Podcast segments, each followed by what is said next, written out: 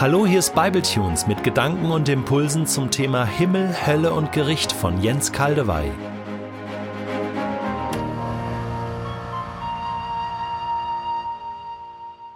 Ich lese in der neuen Genfer Übersetzung Römer 8, Vers 18 und gerade im Anschluss 2. Korinther 4, die Verse 17 bis 18.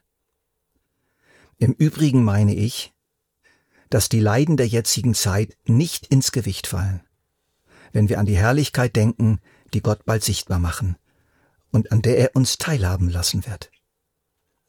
Das sind die Gründe, weshalb wir uns nicht entmutigen lassen. Mögen auch die Kräfte unseres äußeren Menschen aufgerieben werden. Unser innerer Mensch wird Tag für Tag erneuert.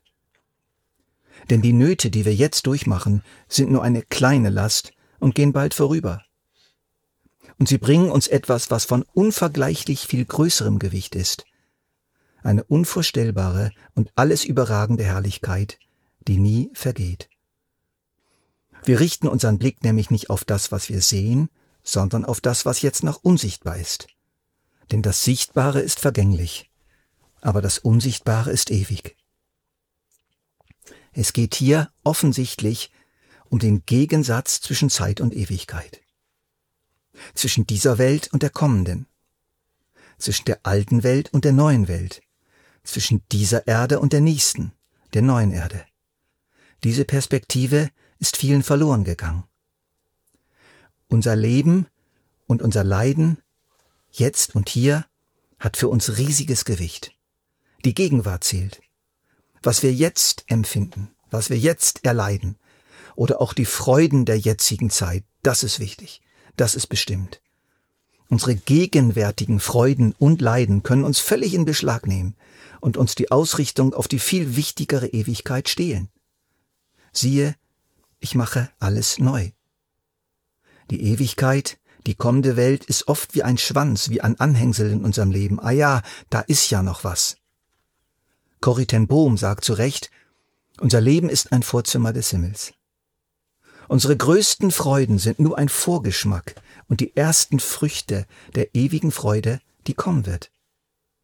Das erinnert mich an die lustige Geschichte von Ephraim Kishon, dem israelischen Satiriker, der mit seiner Frau eingeladen war von einer einflussreichen Familie in Jerusalem. Und sie kannten sich noch nicht so aus mit den Sitten in Israel, sie waren relativ neu im Land. Sehr hungrig betraten sie die prächtige Wohnung der Gastgeber. Doch offensichtlich gab es nichts zu essen.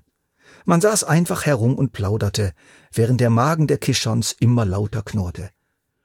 Dann wurden Snacks aufgetischt, alles Mögliche an Salzzeug, und Kishons taten sich gütlich und stopften sich voll zum Verwundern der übrigen Gäste. Es mussten immer wieder ihnen zuliebe Snacks nachgeholt werden.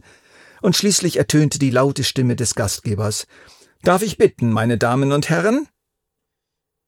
Eine große Flügeltür tat sich auf, und im angrenzenden Raum sah man Tische mit dem allerherrlichsten und reichlichsten Buffet.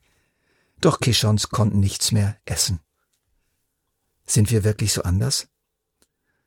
Lasst uns doch erkennen, dass hinter der Flügeltür des Wohnzimmers unseres Lebens ein Buffet wartet, das niemals aufgegessen werden kann und was auf eine Weise satt macht, wie keine noch so erlesene Speise in unserem Leben. Unser Leben ist ein Vorzimmer. Dahinter befinden sich die prächtigsten königlichen Gemächer. Sie sind nicht leer. Ihre göttliche Majestät wird uns empfangen und bewirten. Als seine Kinder. Der Palast ist so riesig, dass wir bei unseren Spaziergängen mit unserem königlichen Vater nie an ein Ende kommen werden. Aus unserem winzigen Zimmer, bei den einen gut eingerichtet, bei anderen sehr spartanisch, bei manchen vielleicht sogar sehr dunkel, sehr schmutzig, sehr klein, Gefängnisse, sind riesige Räume geworden. Aus undichten Flüchtlingszelten werden wunderschöne Palasträume. Statt drohender Vertreibung durch feindliche Mächte, wenige Kilometer entfernt, treffen wir gewaltige Engel, die uns willkommen heißen. Ein anderes Bild. Unser Leben gleicht einem Samenfaden. Aus dem Willen des Vaters heraus wird er in der irdischen Geburt in göttlicher Schöpfungslust ausgestoßen und er ist bestimmt zur Begegnung mit der Eizelle, zur Vereinigung mit ihr, um im selben Augenblick zu sterben und gleichzeitig in völlig neuer Weise zu leben. Sein genetischer Code, seine Persönlichkeit geht nicht verloren. Aber sie geht ein in die Persönlichkeit der Eizelle und dann geht es erst richtig los. Diese wenigen Tage, wo es ständig strampelnd unterwegs war, Zentimeter für Zentimeter auf dem Weg zur Eizelle, angelockt von ihren Duftstoffen, das war sein Leben. Ihm erscheint es als lang und mühsam, dieses Leben, aber er kennt seine Bestimmung und strampelt weiter. Und dann berührt er die auf ihn wartende Zelle, wird von ihr aufgenommen, geht in sie ein, und etwas ganz Neues entsteht. Dafür hat sich alles gelohnt. Und was jetzt kommt, dauert so viel länger als diese wenigen Tage seines zurückliegenden Lebens als Samenfaden. Natürlich, der Vergleich hinkt. Von den Millionen Samenfäden schafft es nur einer, nur ein einziger ist der Sieger. Bei uns schaffen es alle. Die göttliche Eizelle vermag Milliarden von Menschen mit sich zu vereinen. Lass uns das Bild nochmal erweitern.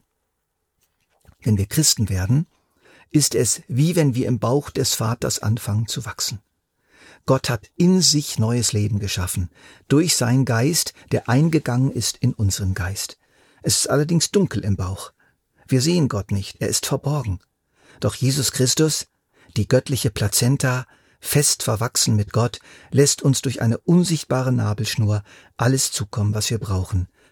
Und so wachsen wir und reifen wir und sehnen uns nach der zweiten Geburt, sehnen uns danach, das Licht der Welt Gottes zu erblicken. Schließlich ist es soweit. Doch o oh Schreck! Die Wehen des Todes zerren und reißen an uns. Es wird eng und unheimlich. Ja, das ist so. Der Geburtskanal des Todes kann schon sehr unangenehm sein. Nur wenigen ist eine schnelle, komplikationslose Sturzgeburt vergönnt. Diese mitunter schwere, manchmal auch leichtere Geburt ist auch ein Bild für das Gericht Gottes übrigens. Es ist notwendig. Vor und zurück, vor und zurück. Doch dann ist es ausgestanden. Wir werden unserer himmlischen Mutter, Gott ist ja Vater und Mutter, auf die Brust gelegt sozusagen. Und dann geht es weiter, viele, viele Jahre, unzählige Jahre, Ewigkeiten. Das, was während der ganzen Schwangerschaft um uns herum war, uns getragen hat, uns ernährt, aber oft sehr verborgen, schmerzhaft verborgen, ist jetzt sichtbar geworden. Es gibt verzweifelte Christen, die so leiden, dass sie sich das Leben nehmen. Ich habe Hoffnung für sie. Sie erinnern mich an Menschen, die zu früh geboren wurden, oft viel zu früh. Doch Gott ist barmherzig und unsere technisch hochgerüsteten Stationen für Frühgeborene sind ein irdischer Schatten für Gottes Möglichkeiten. Ich habe allerdings keine Hoffnung für die Menschen, die sich weit vor der Zeit selbst abtreiben. Sie wollen nicht mehr mit dem Gott und von dem Gott leben, der sie in sich wachsen ließ. Sie wollen nicht mehr wachsen, sie entwickeln Antigene gegen das Blut, was ihnen aus dem mütterlichen Organismus zugeführt wird. Sie sterben im Mutterleib, und das ist tatsächlich etwas vom Tragischsten, was es gibt in dieser Welt. Mach das nicht, halte durch. Ja, es mag für dich ein schwieriger Marathon sein durch das Leben, aber was ist das im Verhältnis zu den wunderbaren Wanderungen an der Seite des Königs durch seine neue Welt? Und die schönsten Übernachtungen deines irdischen Trecks sind nur wie eine miese Herberge gegenüber der bleibenden Unterkunft im Palast des Königs. Also, ob es uns gut geht oder schlecht, ob wir es leicht haben oder schwer, es fällt alles nicht ins Gewicht, wenn wir an die Herrlichkeit denken, die Gott bald sichtbar machen und an der er uns teilhaben lassen wird. Denn die Nöte, die wir jetzt durchmachen, sind nur eine kleine Last und gehen bald vorüber und sie bringen uns etwas, was von unvergleichlich viel größerem Gewicht ist, eine unvorstellbare und alles überragende Herrlichkeit, die nie vergeht. Wir richten unseren Blick nämlich nicht auf das, was wir sehen, sondern auf das, was jetzt noch unsichtbar ist. Denn das Sichtbare ist vergänglich, aber das Unsichtbare ist ewig.